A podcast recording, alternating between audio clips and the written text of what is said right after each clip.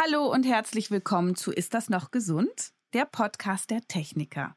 Ich bin Dr. Jael Adler und äh, heute geht es um ein Problem, das einen ja tatsächlich fast müde macht. Es geht um den Schlaf. Und da sagen zwei Drittel der Deutschen, alles super, ich schlafe gut oder sogar sehr gut.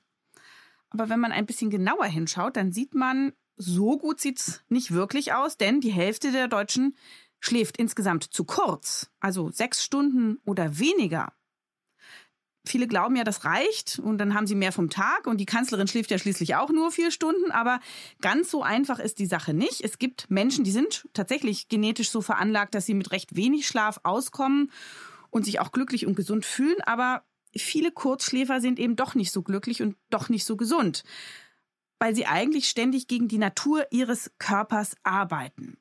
Wie viel Schlaf brauche ich wirklich? Wie finde ich heraus, was ich für ein Schlaftyp bin? Was kann ich gegen Schlafprobleme tun und was mache ich, wenn ich einfach nicht genug Schlaf bekomme, weil nachts das Baby schreit, morgens die Kinder zur Schule müssen und ich auch tagsüber keine ruhige Minute habe oder vielleicht nachts sogar die Nase verstopft ist und mich dauernd aufweckt. Darüber spreche ich heute mit Frau Professor Kneginja Richter. Sie leitet die Schlafambulanz der Universitätsklinik für Psychiatrie und Psychotherapie in Nürnberg und sie forscht auch noch. Äh, an der Technischen Hochschule in Nürnberg zum Beispiel über die Wirksamkeit von Schlaftreckern und anderen Gadgets, ist die Vorsitzende des Wissenschaftlichen Beirats der Deutschen Gesellschaft für Schlafmedizin und leitet die Kompetenzgruppe Schlaf der Forschungsgruppe Institut für Onlineberatung. Also konkret Schlafberatung auch online möglich. Und jetzt geht's los.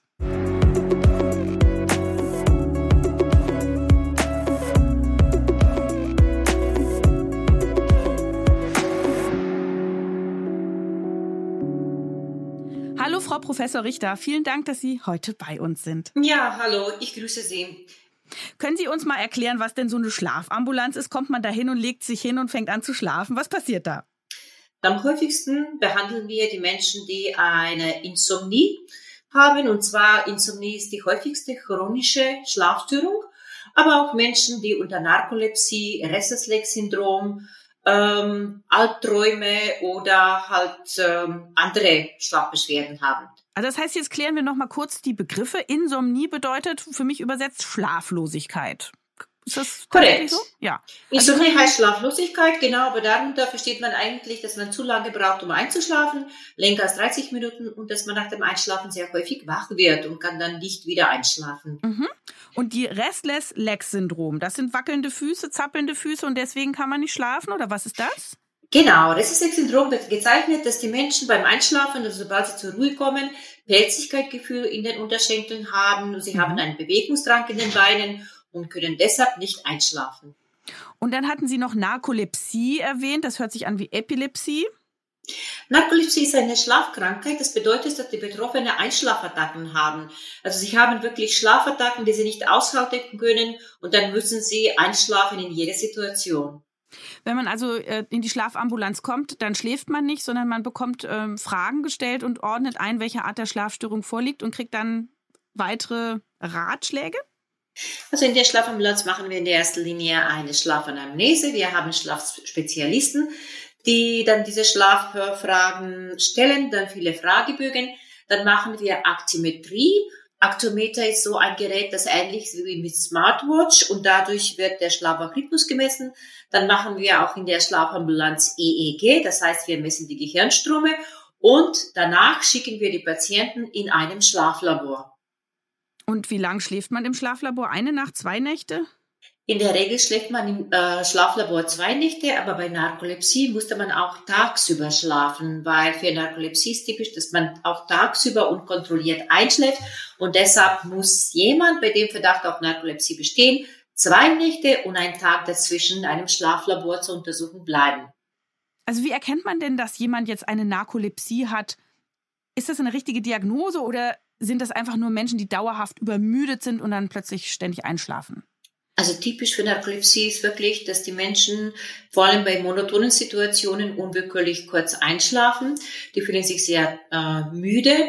Dann haben sie auch ähm, eine Art von Muskellähmung tagsüber. Das nennt man Kataplexie. Das mhm. heißt vor allem, wenn sie sich emotional aufregen, kann sein, dass sie auf dem Boden kippen oder dass sie sich auf dem Stuhlchen setzen müssen.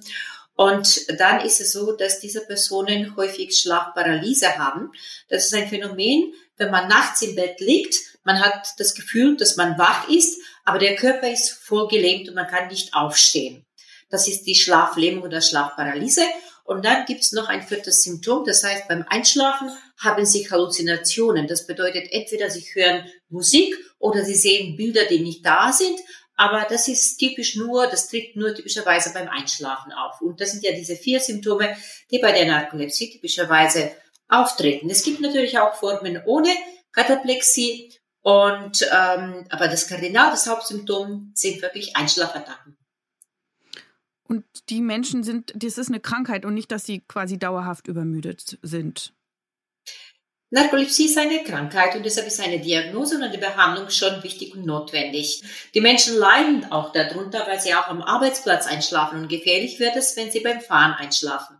Ist das häufig oder selten? Also unter Narkolepsie leiden ungefähr so ein Mensch auf 10.000 Menschen. Hm, gar nicht so selten.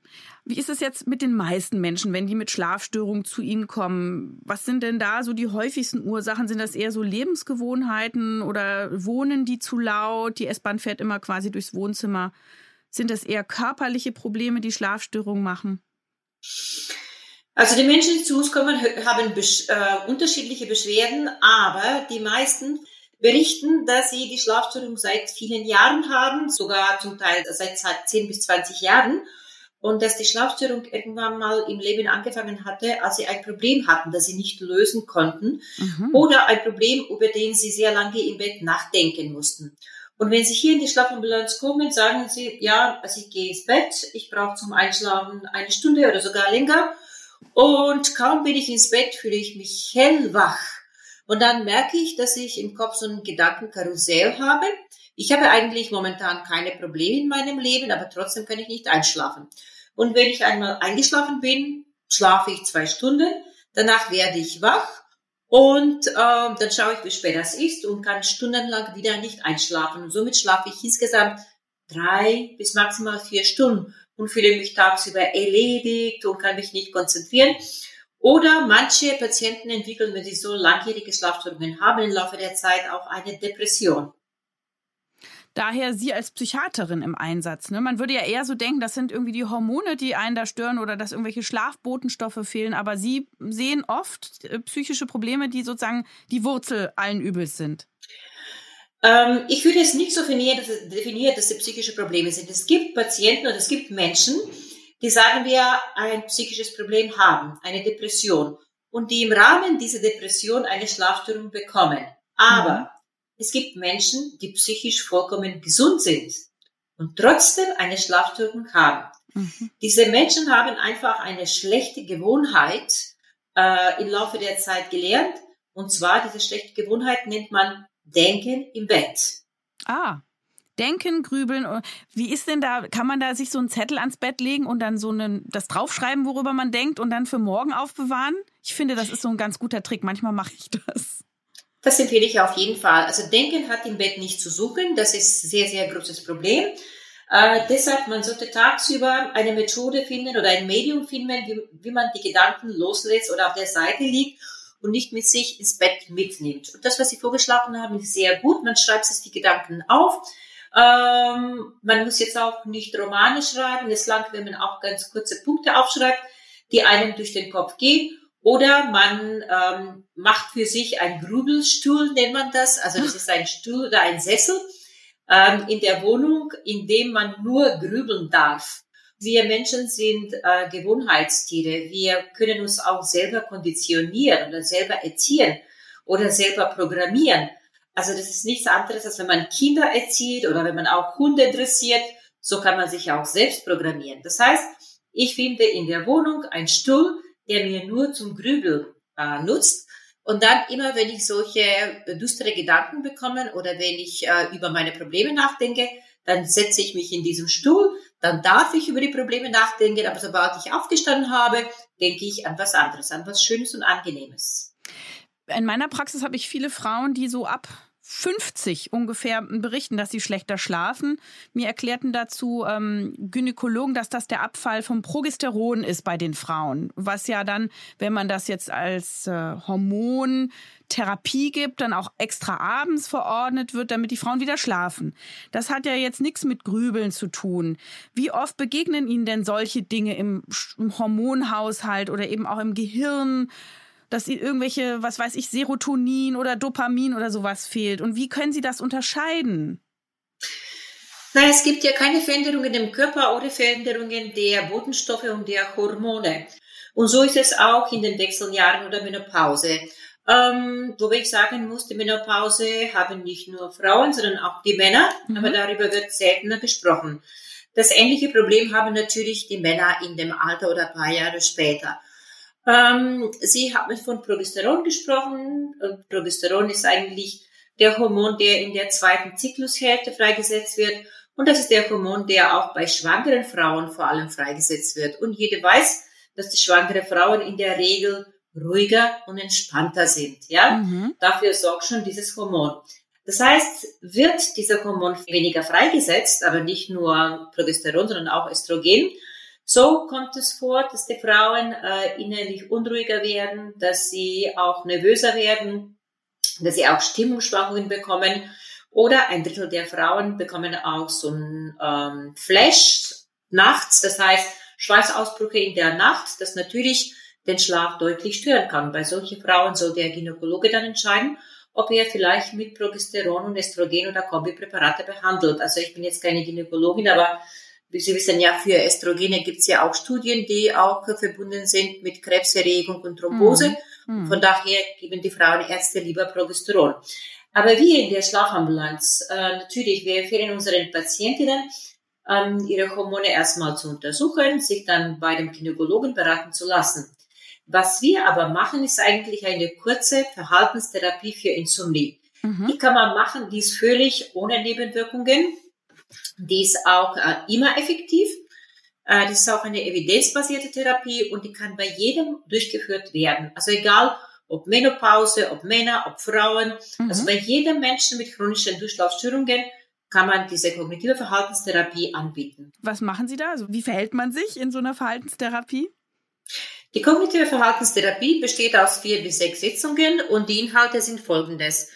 Man schaut sich erstmal individuell, wie die Menschen zu Hause schlafen, weil hm, der Schlaf ist was sehr Persönliches, sehr, sehr Individuelles.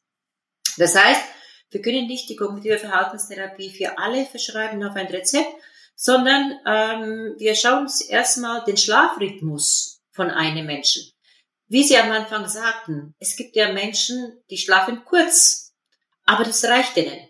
Aber es gibt auch Menschen, die normalerweise acht Stunden Schlaf brauchen, sie bekommen aber nur vier Stunden Schlaf. So, um das zu wissen, muss dieser Mensch ein Schlaftagebuch führen und ein Aktometer tragen. Aktometer ist so ähnlich wie Smartwatch und das gibt uns Aussagen über den individuellen Schlafrhythmus der Menschen. So, dann schauen wir uns diesen Schlaf Schlafrhythmus des Menschen und sehen, aha, also Sie brauchen zum Einschlafen eine Stunde. Oder Sie werden nach dem Einschlafen drei bis viermal wach. Und dann kommt die Übung.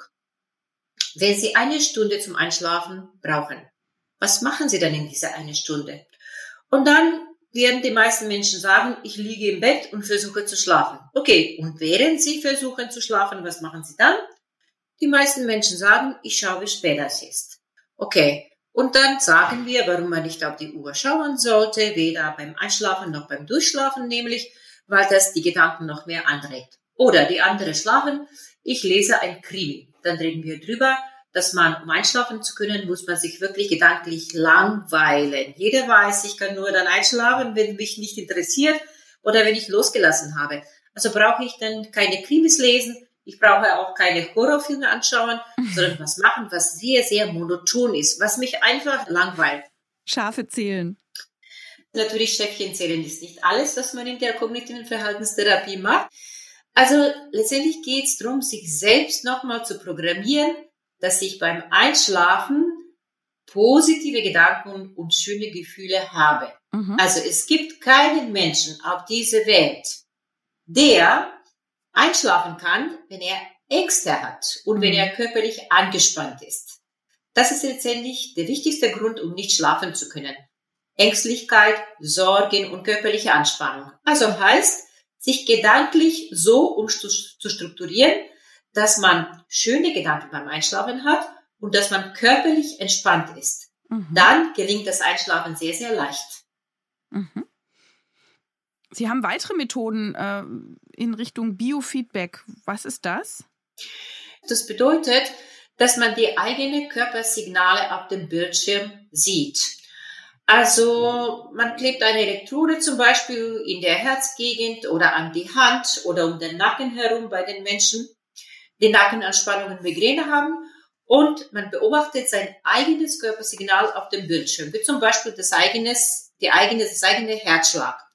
Und dann versucht man unter der therapeutischen Einleitung diesen eigenen Körpersignal zu verlangsamen und zu entspannen. Das heißt, mir gelingt es durch Entspannung, dass mein Herz langsamer arbeitet, dass meine Nackenmuskulatur entspannter wird und ich sehe das selber. Das ist der Biofeedback. Wenn mhm. wir zu Hause alleine machen, sehen wir das nicht. Und beim Biofeedback sehe ich, dass es mir gelingt, durch Anspannung selber wirklich mich körperlich zu entspannen. Und das gibt das Gefühl der Kontrolle. Mhm. Weil vor allem bei Angststörungen und Schlafstörungen das Problem, dass die Menschen meinen, sie haben keine Kontrolle über die eigenen Körpersignale. Sie liegen im Bett, sie wälzen sich, sie schwitzen, sie haben Herzklopfen, sie können nicht schlafen. Das heißt, sie verlieren voll die Kontrolle über den eigenen Körper und bei Biofeedback übt man, ich bin der Herr meiner Körperbewegungen, meine Körpersignale und meine Gefühle. Und mhm. ich habe das im Griff. Ich kann, ich kann das kontrollieren. Mhm. Und müssen Sie auch manchmal mit Medikamenten ran, also Schlaftabletten beispielsweise?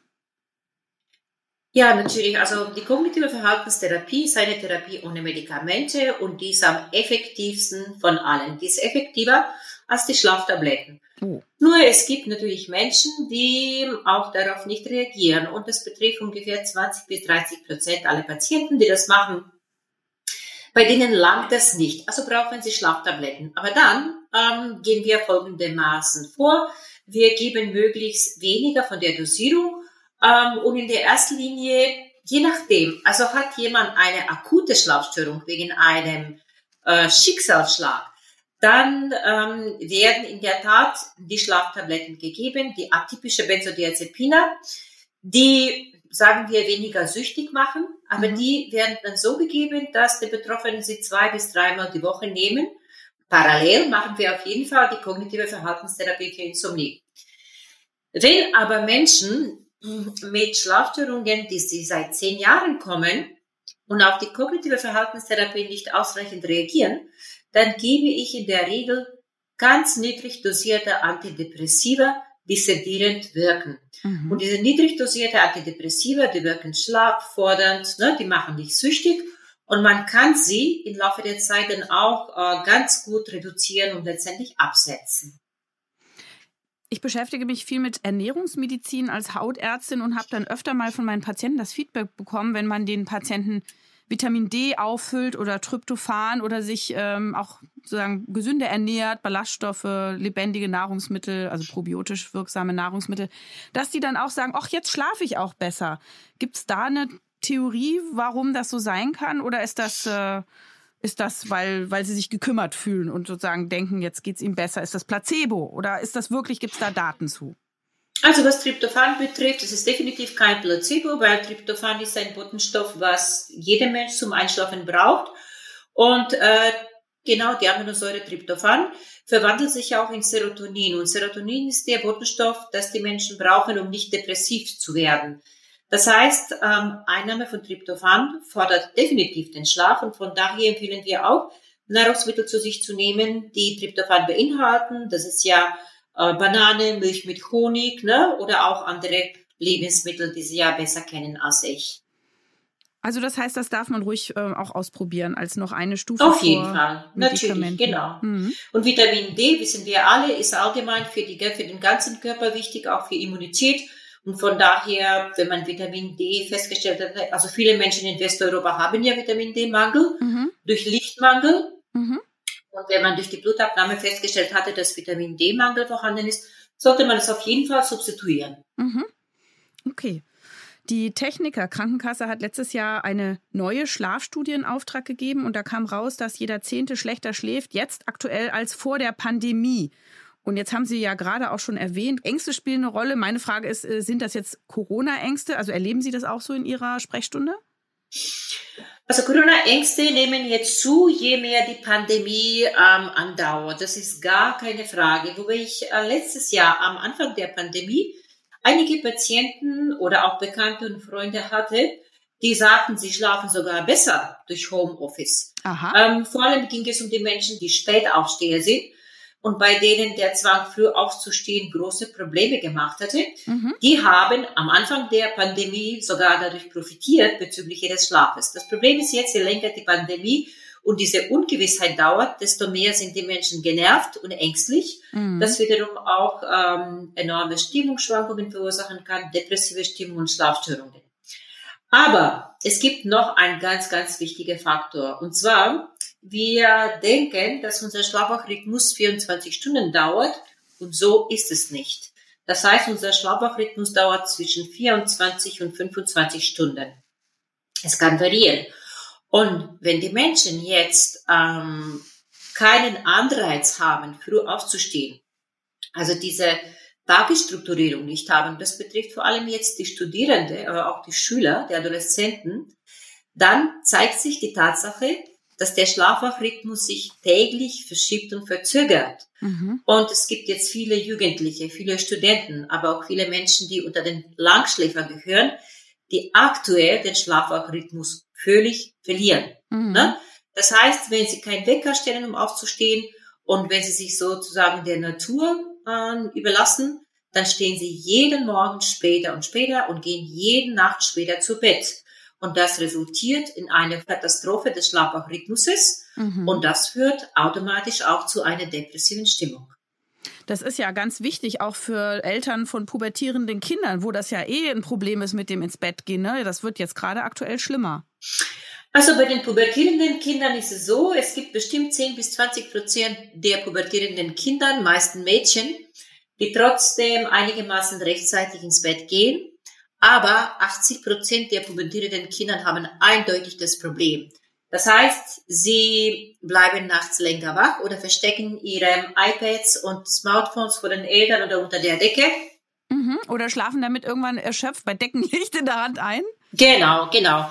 Und äh, das heißt, tagsüber oder, oder Homeschooling machen sie auch noch im Schlafanzug. Wenn die Eltern zum Beispiel auch durcharbeiten müssen, dann machen sie ja. Homeschooling im, im Schlafanzug, auch im Halbschlaf.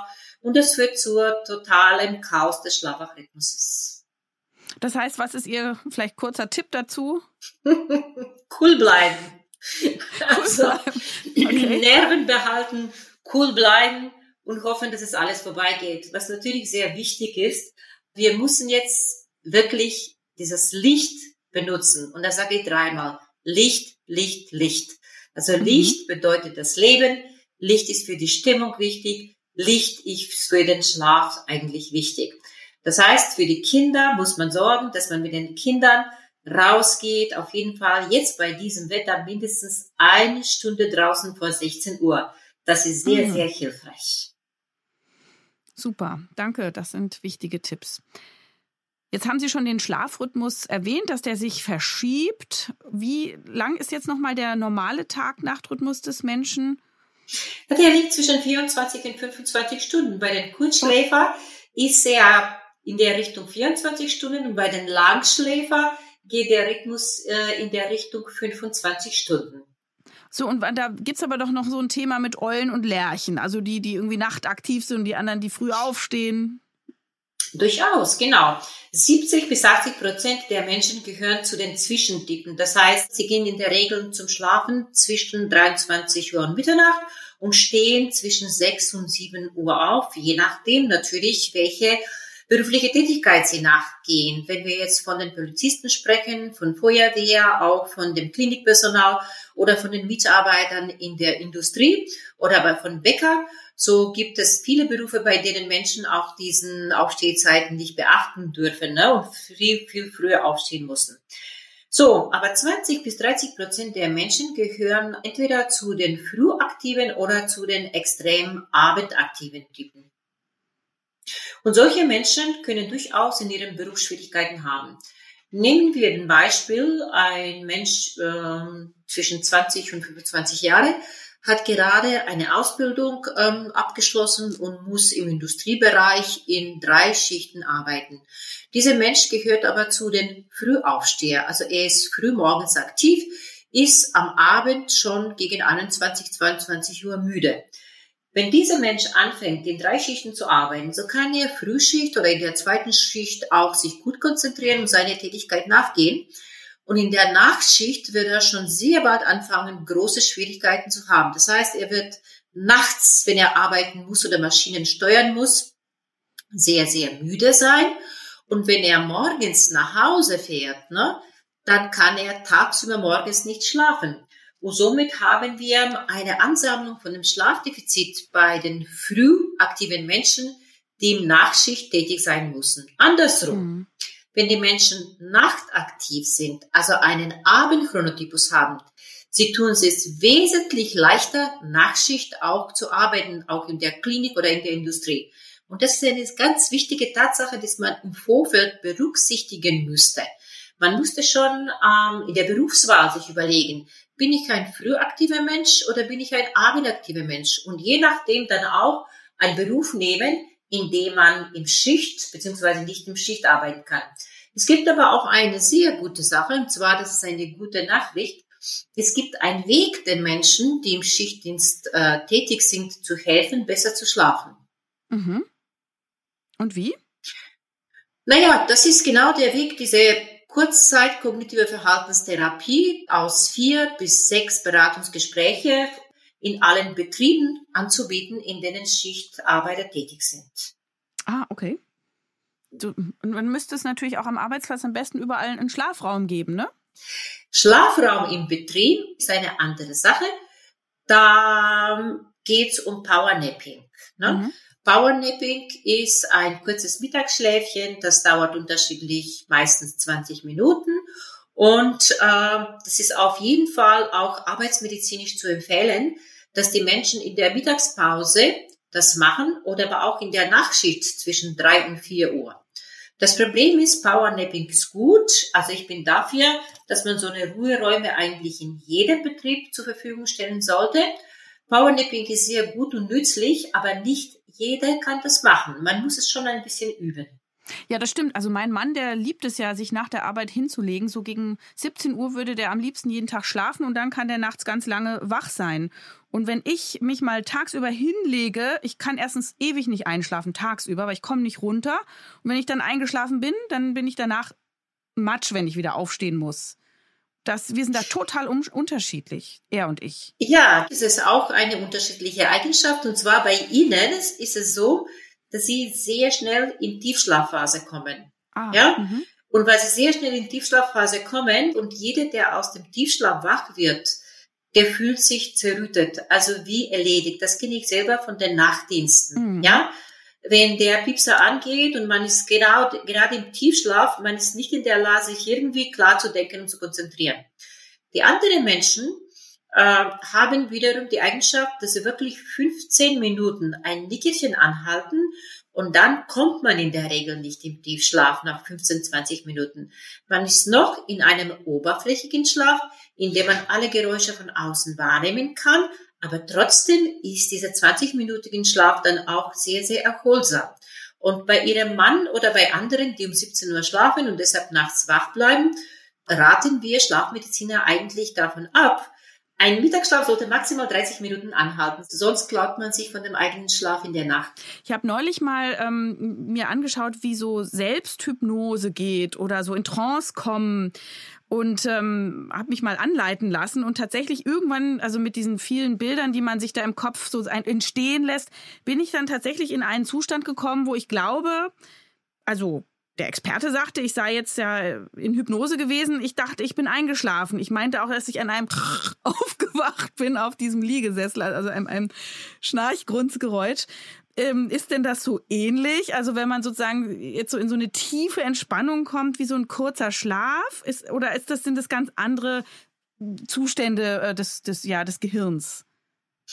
Ja, wenn man jetzt Hypnose sagt, verstehen viele Menschen, dass man dann einem sagt, dass man sich wie ein Hühnchen verhält und man fängt sich auch so zu verhalten.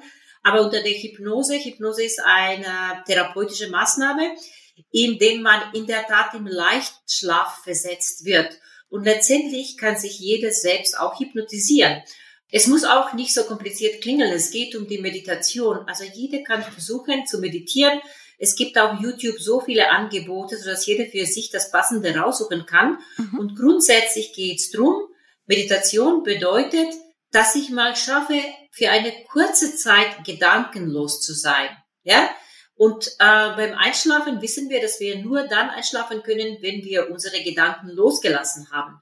Von daher empfehle ich, dass jeder mal das versuchen sollte, sich auf YouTube entweder Selbsthypnose anzuschauen oder Meditation mhm. und das mal zu testen. Wie fühlt sich das an, wenn ich nicht denke? Ja, interessant. Genau, die Gedanken weiterziehen lassen. Muss man lernen. Genau. Gut. Mhm. Ähm, es gibt in meinem Freundeskreis und wahrscheinlich bei jedem Hören, bei jedem Hörer auch so Leute, also man selber geht ins Bett, schläft, steht am nächsten Morgen auf und dann erfährt man von den anderen, die sind viel später ins Bett gegangen und sind aber auch schon längst wieder wach. Das heißt, die kommen äh, offenbar mit vier Stunden Schlaf doch aus. Ist das so? Also kann es das geben oder ist das immer ungesund? Ja, manche Menschen sind in der Tat gesegnet, dass sie sehr kurzen Schlaf brauchen, genetisch, und trotzdem fit sind. Und ich, äh, das ist eine Gabe wirklich. Das haben aber die wenigsten Menschen. Und man, so vom Hören sagen, weiß man, dass einige überbegabte Menschen sogar dieses, diese Fähigkeit haben. Und äh, zu mir in der Schlafambulanz kommen wirklich ab und zu mal solche Menschen, die sagen, ich bin, ich komme zu Ihnen, weil ich schlafe nur vier Stunden. Und mein Mann hat mir gesagt, ich soll mich untersuchen lassen. Dann frage ich, ja, wie fühlen Sie sich nach den vier Stunden? Dann sagt die Frau, ich fühle mich topfit, ich kann meinen Sport machen, ich kann meinen Haushalt erledigen, ich kann arbeiten gehen. Also mir fällt vor, überhaupt nichts. Und dann stellt sich heraus, dass die Frau wirklich eine Kurzschläferin ist. Und von daher ist es eine genetische Voraussetzung, wie viel man schlafen muss. Was anderes ist, wenn man Schlafdefizit hat, weil man eine Schlafstörung oder andere Krankheiten hat. Das muss man natürlich behandeln, weil wer Schlafdefizit hat, der wird im Laufe der Zeit definitiv gesundheitliche Probleme bekommen. Also wenn ich vier Stunden schlafe und ich kenne es auch aus dem Nachtdienst, dann kriege ich Kopfweh. Ist das eine Entzündung in meinem Gehirn oder warum kriegt man Kopfweh? Ja, man kriegt nach den Schlafstörungen Kopfweh, weil das Gehirn ist noch nicht erholt. Also wir brauchen eine gewisse Menge an Regeneration und Erholung. Und diese Erholung ist wichtig, um unser Gedächtnis zu regenerieren. Dann uns diese Erholung ist wichtig, so, um unser Immunsystem auch zu regenerieren. Auch jetzt bei der Corona. Es gibt ja ausreichende Anzahl an Forschungen, die sagen, im Tiefschlaf findet die komplette Regeneration des Gehirnes und des Immunsystems statt. Und der Kopfweh ist nur ein Alarmzeichen, dass man nicht ausreichend geschlafen hatte. Und, und das heißt, der, der Kopf setzt dann wirklich so Entzündungsbotenstoffe frei, die man dann wahrnimmt, weil er sich nicht regenerieren konnte. Entzündungsbotenstoffe werden im Laufe des Schlafdefizites erst nach längerer Zeit freigesetzt. Es ist hier auch ganz wichtig, den Menschen auch keine Angst zu haben, dass sie durch Schlafdefizit ähm, unbedingt krank werden müssen. Es ist wichtig, die positive Botschaft zu geben, dass man dagegen schon was machen kann. Aber nochmal zu Ihrer Frage, Kopfschmerzen nach der Nachschicht bedeuten, man braucht einfach mehr Schlaf, um sich zu regenerieren. Mhm. Äh, was sagt uns der Begriff senile Bettflucht? Senile Bettflucht ähm, ist typisch dafür, dass man, also manche Menschen, wenn sie älter werden, vor allem geht es hier auch um die Frühaufsteher und Kurzschläfer, dass sie die Neigung haben, sehr früh ins Bett zu gehen. Zum Beispiel hm, kommt jemand, der zwischen 70 und 80 Jahre alt ist und der sowieso Frühaufsteher ist und sagt, ich werde jeden Morgen um drei Uhr wach dann muss man diesen Menschen fragen, wann gehen sie ins Bett? Und zum Beispiel, er sagt, ich gehe ins Bett um 20, 21 Uhr. Okay. Und wie viel Schlaf brauchen Sie? Ja, ich brauche fünf bis sechs Stunden Schlaf. Das heißt, wenn man um neun Uhr am Abend ins Bett gegangen ist und man wird dann automatisch nach sechs Stunden wach um drei Uhr morgens, dann kann man nicht mehr schlafen. Und da ist auch der Ratschlag, einfach ein bisschen später ins Bett zu gehen und tagsüber möglich aktiv zu sein und mehr Licht zu bekommen. Super, da sind wir wieder beim Biorhythmus. Dann gibt es interessante Begriffe im Internet, äh, heißen Uberman, Everyman, also im Sinne von polyphasisches Schlafen mit dem Sinn oder dem Ziel, dass man mit weniger Schlaf auskommt. Was halten Sie davon? Naja, polyphasischer Schlaf ist ähm, jetzt Modebegriff äh, geworden, nachdem Cristiano Ronaldo sich geäußert hatte, dass er eine polyphasische Schlafmuster hat. Und ich muss sagen, also polyphasisch, was bedeutet das? Eine Schlafphase dauert 90 Minuten. Also bei jedem Menschen. Das heißt, wir schlafen ein, dann kommen wir in den oberflächlichen Schlaf, danach kommen wir in den Tiefschlaf, dann kommen wir in den Traumschlaf und danach wird jeder von uns kurz wach, indem wir die Liegeposition verändern. Mhm. Und dieser Zyklus ist eine Schlafphase und dauert 90 Minuten. Mhm. Je nachdem, wie lange der Mensch in der Nacht schläft, so viele Phasen haben wir. Ja, also wir haben mehrere Phasen von 90 Minuten in der Nacht. Ähm, wenn jemand tagsüber 90 Minuten schläft, dann hat er auch eine äh, biphasische ne, Schlafphase. Und äh, das, was der Fußballer behauptet, dass er polyphasischen Schlaf hat, das musste man auch im Schlaflabor untersuchen. Generell ist das für die Menschen eigentlich nicht üblich, für manche Tiersorte schon. Aha. Da versteht man den Begriff, ähm, dass man mehr leistungsfähig sein sollte, wenn man wenig schläft. Also es geht bei dem Begriff drum, ähm, mehr zu leisten, mehr Geld zu verdienen, erfolgreicher zu sein, also Alpha-Man zu sein oder Alpha-Frau zu sein. Mhm indem man weniger schläft. Und äh, das ist natürlich ein falscher Trend. Und dieser Trend geht, das ist mir ganz wichtig zu sagen, geht von den Menschen, die sowieso Kurzschläfer sind. Also wenn der Kurzschläfer kein Verständnis hat dafür, dass jemand acht bis neun Stunden Schlaf braucht, dann würde er dazu tendieren, dass alle andere genauso kurzen Schlaf brauchen wie er oder sie. Mhm. Ja? Aber die Menschen sind natürlich unterschiedlich und das ist völlig, völlig, also falsche Haltung ähm, durch Schlafdefizit werden die Menschen krank und ähm, also erfolgreich vielleicht, aber für sehr, sehr kurze Zeit. Aha, und so kommt es auch zum Imageproblem, oder? Des Schlafs in der Gesellschaft. Ja, genau. In dem Imageproblem ist der Schlaf, zu lange Schlafdauer oder die späte Orientierung würde schon seit ewigen Zeiten auch mit äh, Faulheit verbunden. Aber dann ist es so, nochmal zu wiederholen, äh, es ist wichtig, also wir leben auch in einer Gesellschaft, in der auch die individuelle und personalisierte Eigenschaften beachtet und Bedürfnisse nachgegangen werden sollten. Und von daher ist es für eine optimale Gesundheit wichtig, zu schauen, bin ich ein Frühaufsteher, wie viel Schlaf brauche ich? Und dann gibt's ja auch noch den Schönheitsschlaf. Das ist ja auch schon mal ein Grund. Schönheitsschlaf gibt es absolut. Wenn man sich jetzt die Promis anschaut oder was sie so berichten, dass sie machen, um schön zu bleiben, so gehört zum Beispiel ein Schlaftag in der Woche, ein Tag, mindestens ein Tag, in dem man richtig ausschlafen kann. Und ähm, es ist auch so, alle Zellen in unserem Körper regenerieren sich nach einem bestimmten Rhythmus mhm. und die Hautzellen auch. Also damit neue Hautzellen gebaut werden, braucht man auch seine eigene Schlafmenge. Da hört die Hautärztin besonders gut hin. genau, genau. Und man braucht kein anderes Beweis. Jeder schaut sich im Spiegel. Man betrachtet sich, sieht man anders, wenn man sich einen Spiegel anschaut, nach zwei schlecht durchgeschlafenen Nächte und wenn man richtig gut geschlafen hatte. Ja, das sind doch konkrete Hinweise hier. Äh, wie bekomme ich denn raus, äh, was ich für ein Schlaftyp bin? Jetzt könnte man zum Beispiel testen. In dieser Zeit, wenn man Homeoffice macht, wenn man nicht früh aufstehen muss, sollte man testen, wie viele Stunden Schlaf brauchen, brauche ich, damit ich mich äh, leistungsfähig und ausgeschlafen fühle.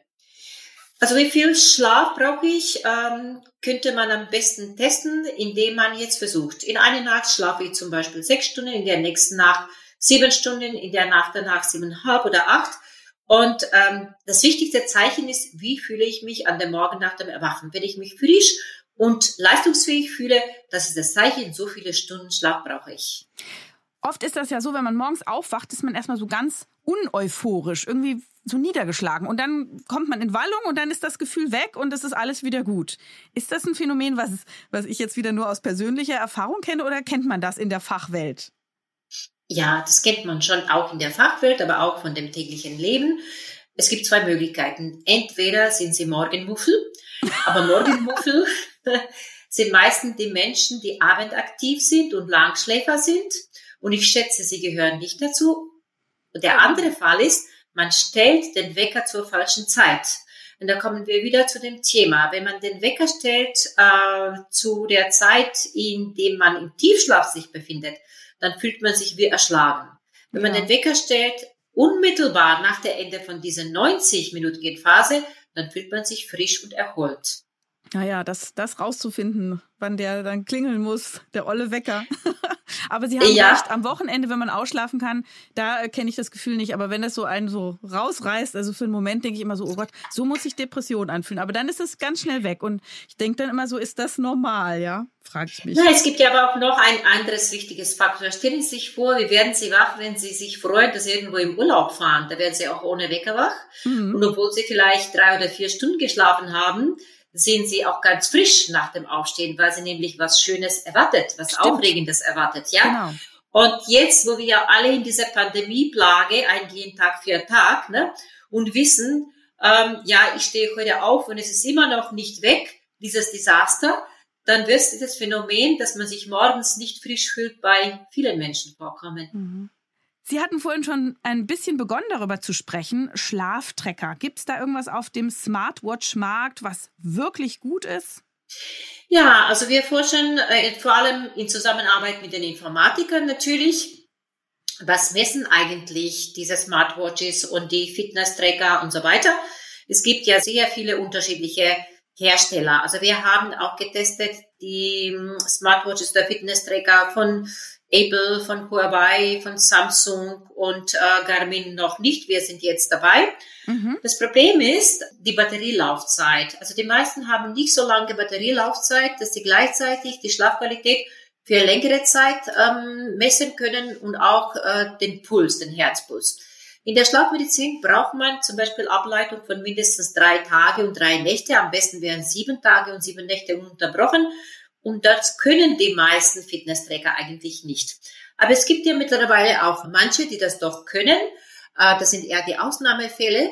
Nur es kommt jetzt ein weiteres Problem. Der Hersteller gibt sehr selten die Daten hier, so dass wir nicht wissen, was eigentlich gemessen wird. Also wir können nur vermuten, was gemessen wird. Und das ist nämlich die Bewegung des Körpers, ja. Mhm. Aber trotzdem, wenn man so pauschal sagt, die Bewegung wird gemessen, äh, da muss man auch wissen, zum Beispiel mit welcher Auflösung, mit welcher Frequenz, um dann auch ähm, Aussage treffen zu können. Passen denn, stimmen denn diese Daten überein? Ganz einfach.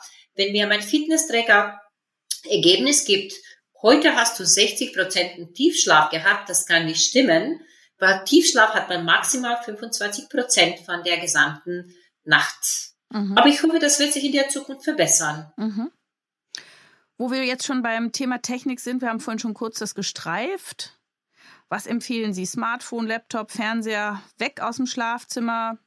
Also ganz schwierig für die Menschheit sind so eine radikale Empfehlungen, ne? weil es nutzt ja nicht, wenn man eine radikale Empfehlung äh, gibt und kein Mensch macht das, macht das auch keinen Sinn. Und vor allem, wenn wir von Verwendung von äh, Technik sprechen oder Laptops oder iPads und so weiter, ähm, viele Menschen finden auch Trost, zum Beispiel, wenn sie Netflix streamen oder sich die Serien anschauen, weil sie einfach ihre Stimmung momentan verbessern. Und von daher kann man jetzt nicht einfach sagen, raus damit. Mhm. Was aber viel wichtiger ist, was schaue ich mir am Abend vor dem Schlafengehen? Ja, mhm. äh, man braucht sich nicht wundern, wenn man Albträume hat, wenn man sich an dem Abend eine Horrorserie angeschaut hat. Mhm. Also es ist wichtig, auch für die Jugendlichen, aber auch für die Erwachsene, mhm. vor dem Schlafengehen anzuschauen, was bei mir schöne Gefühle hervorruft. Das mhm. ist wichtig. Zweitens, Smartphone sollte man schon auf Nachtmodus umschalten.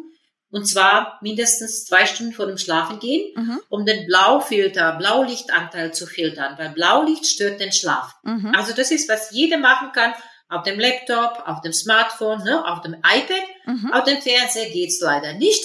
Aber das sind so die einfachsten Sachen. Also erstmal schöne Sachen anschauen und zweitens Nachtmodus einschalten. Mhm. Man schläft ja nicht immer alleine im Bett. Äh, was gibt's denn da für Einflussfaktoren? Ja, der Einflussfaktor ist ähm, auf jeden Fall Partner und Partnerin. Und obwohl man zum Beispiel eine sehr gute Partnerschaft hat, könnte sein, dass es im Bett mit dem Co-Sleeping, was die Schlafqualität betrifft, nicht klappt. Das bedeutet, ähm, es gibt ja häufig Kombinationen, dass äh, die Frau schlecht schlafen kann, nicht einschlafen kann oder sehr häufig wach wird, weil der Mann laut schnarcht oder weil der Mann sich zu sehr oder zu heftig im Bett bewegt. Das ist nun überhaupt keine Seltenheit, weil die Männer bewegen sich sowieso mehr, die sind motorisch aktiver, sogar auch im Mutterleib. Das heißt, äh, man darf die Betten auch mal trennen und es ist dann nicht ehrenrührig oder ein Zeichen mangelnder Liebe. Ja, das wäre die letzte radikale Maßnahme, aber davor kann man schon einiges machen. Was ganz wichtig ist, getrennte, separate Matratzen zu kaufen. Zum Beispiel, wenn die Partner unterschiedlichen Gewicht haben oder unterschiedliche Bewegungsweise. Das ist die eine Sache. Zweitens, die Partnerin oder der Partner könnte auch mit Ohrstöpsel schlafen, falls der andere schnarcht. Und dann bei den Schnarchern ist es so, dass die Partnerin, die meisten durch das Schnarchen des Mannes betroffen ist, vor dem Partner zu Bett gehen sollte, weil wenn sie schon eingeschlafen ist, dann wird sie weniger geweckt. Mhm. Wie ist mit ähm, dem Fifi, der im Bett liegt, also dem Hund oder der Katze?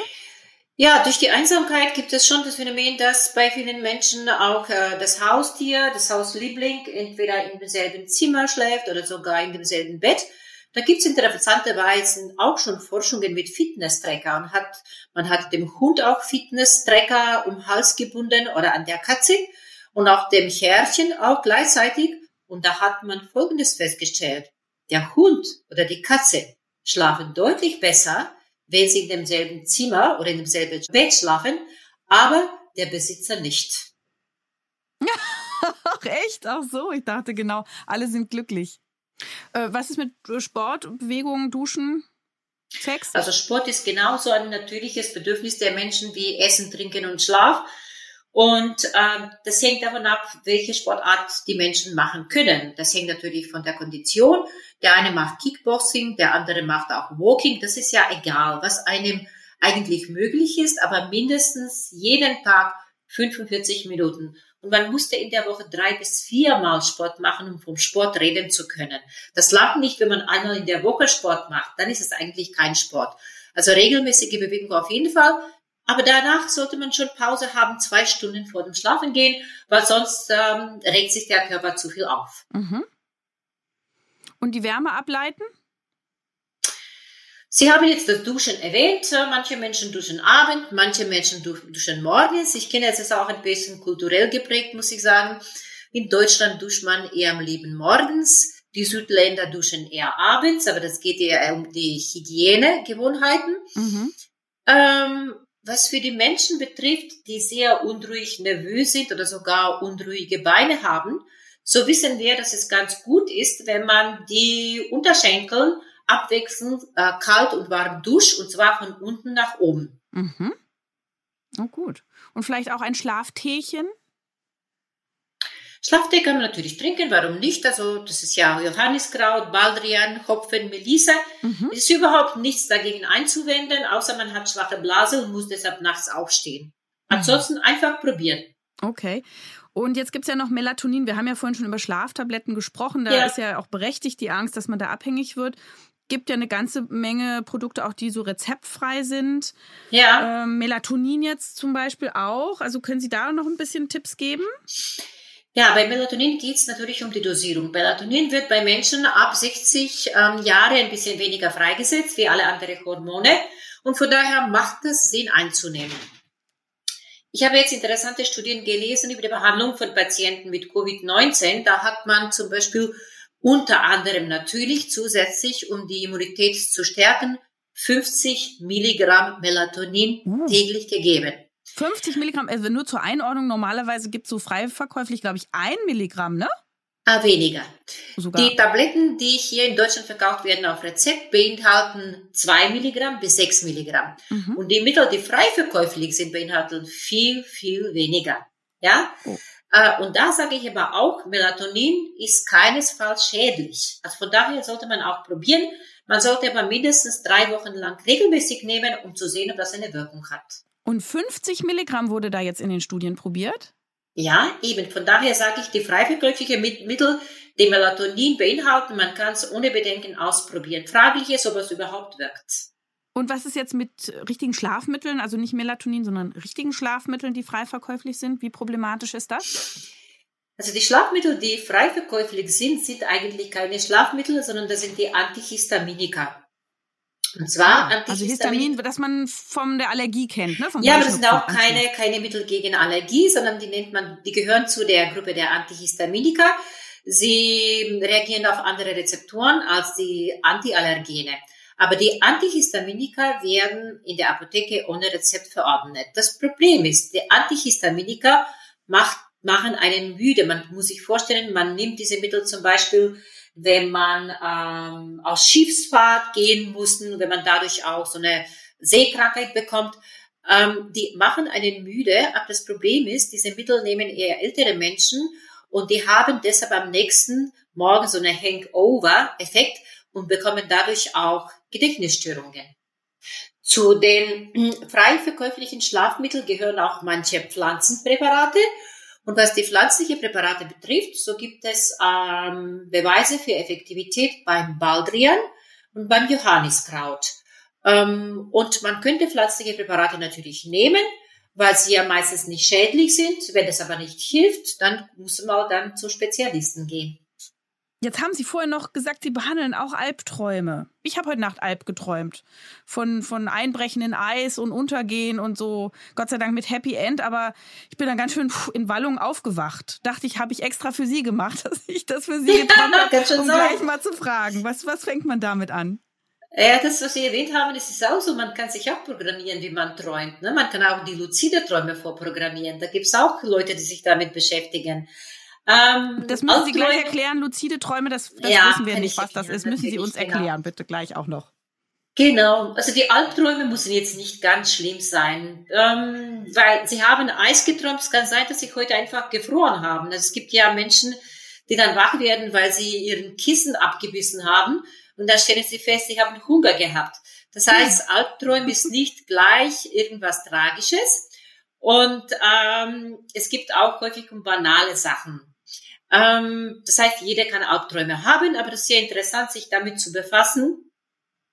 Nicht der Inhalt ist wichtig, sondern das Gefühl. Und Albtraum ist immer mit Angst verbunden. Also von daher macht Sinn, sich zu fragen, aha, ich hatte heute Angst. Habe ich tagsüber auch Angst vor irgendwas? Was könnte das sein?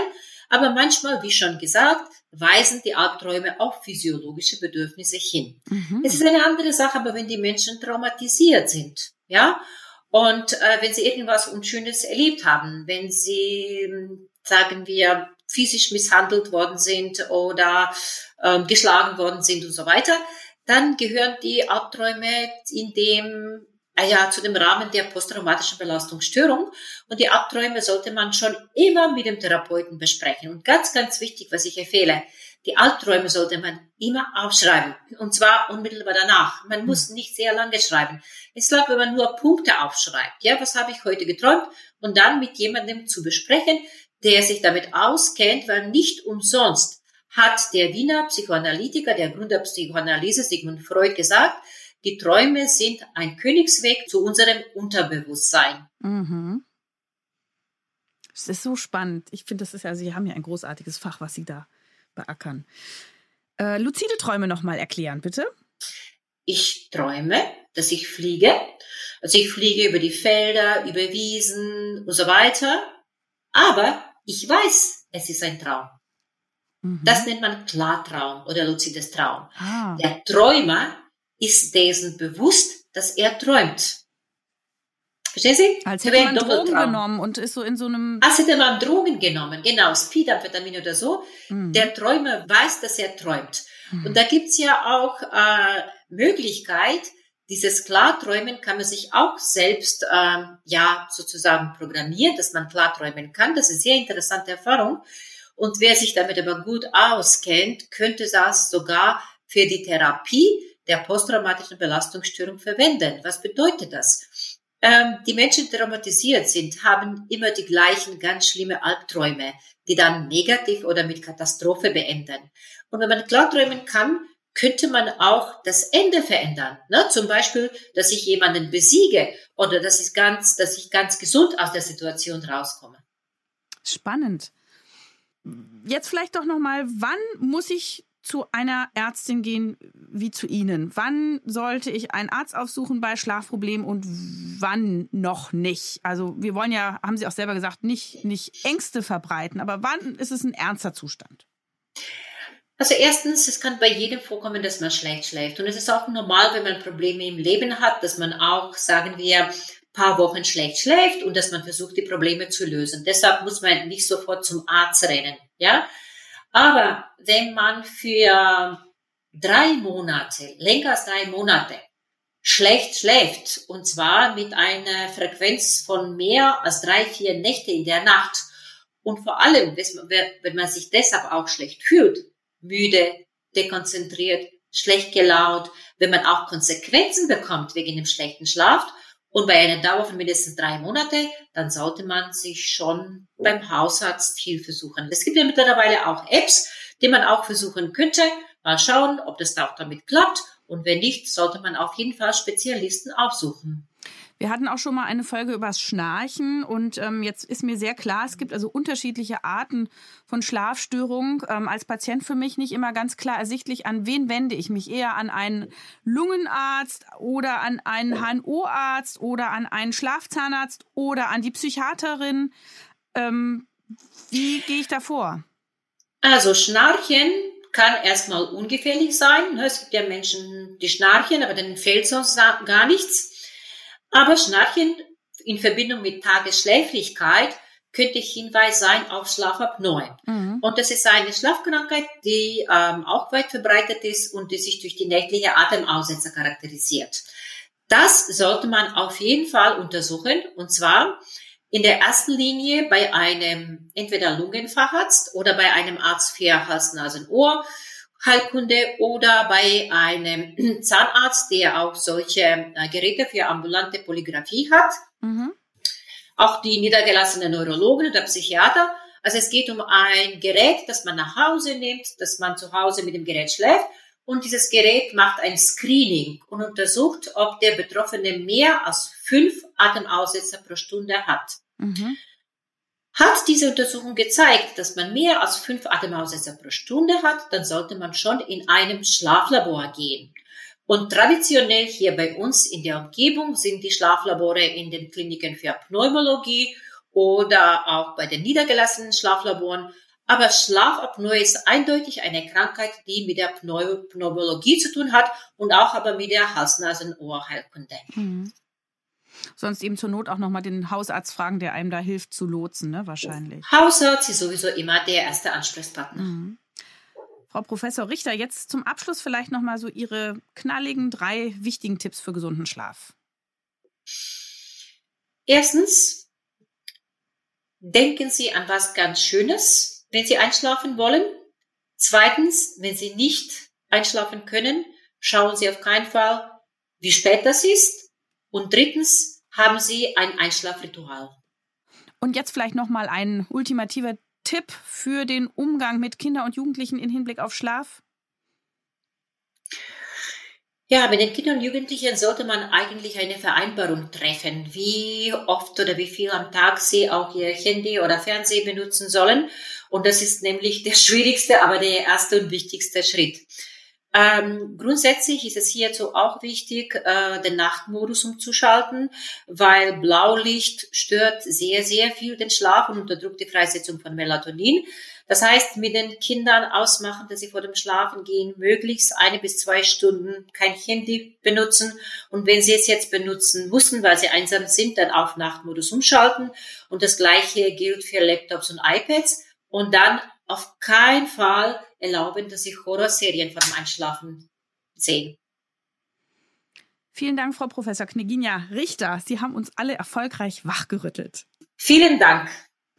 Denn alles Gute und ja, an alle Hörerinnen und Hörer, das war's für heute. In 14 Tagen gibt es die nächste Folge von Ist das noch gesund? Und wenn ihr in der Zwischenzeit Fragen habt zu dieser Folge oder wenn ihr ein Thema vorschlagen möchtet oder Kritik loswerden wollt, dann schreibt uns gerne auf Facebook oder Instagram oder unter podcast.tk.de. Ihr könnt uns auch bei Apple Podcasts bewerten, das lesen wir natürlich auch alles. Ich sage danke fürs Zuhören und bis zum nächsten Mal. Eure Jael Adler. Das war Ist das noch gesund? Der Gesundheitspodcast der Techniker. Alle zwei Wochen bekommt ihr hier auf dem Podcast-Kanal eine neue Folge zu hören. Welche Themen wir als nächstes behandeln, erfahrt ihr im Newsletter der Techniker. Danke fürs Zuhören und bis zum nächsten Mal.